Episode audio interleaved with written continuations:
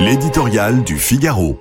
Trump, une saison en enfer par Philippe Gély. La série de télé-réalité Mr. Trump fait de la politique va-t-elle toucher à sa fin?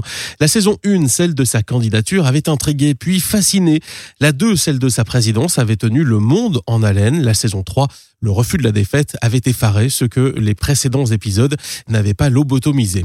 La dernière, bâtie sur le scénario d'une nouvelle candidature en 2024 et qui se déroule sous les nuages noirs de péril judiciaire amoncelés, peine à réveiller les passions. Le flamboyant Donald Trump serait-il sur la voie de l'insignifiance, comme le lâche froidement un élu républicain dans le New York Times?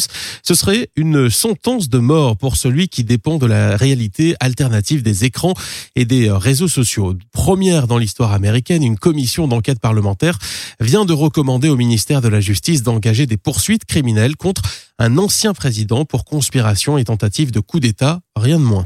Bien sûr, la Chambre des représentants est encore démocrate jusqu'en janvier et la suivante, républicaine, pourrait anéantir ses 18 mois d'enquête sur les événements du 6 janvier 2021. Rien n'oblige en outre l'Atomy General à entériner ses conclusions en inculpant Donald Trump, mais un procureur indépendant nommé fin novembre instruit les mêmes faits ainsi que le détournement de documents classifiés. S'y ajoute une procédure en Géorgie pour tentative de prévarication et la condamnation de la Trump Organization pour fraude fiscale à New York ce mois-ci.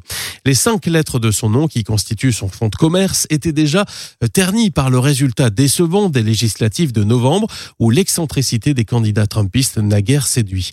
Candidat lui-même pour lever des fonds et pouvoir crier à la persécution politique, Donald Trump se trouve au plus bas dans les sondages depuis sept ans.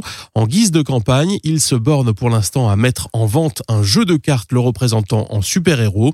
Rien ne dit qu'il ira au bout de l'aventure face à des concurrents comme le gouverneur de Floride Ron DeSantis, capable de le battre dans les primaires.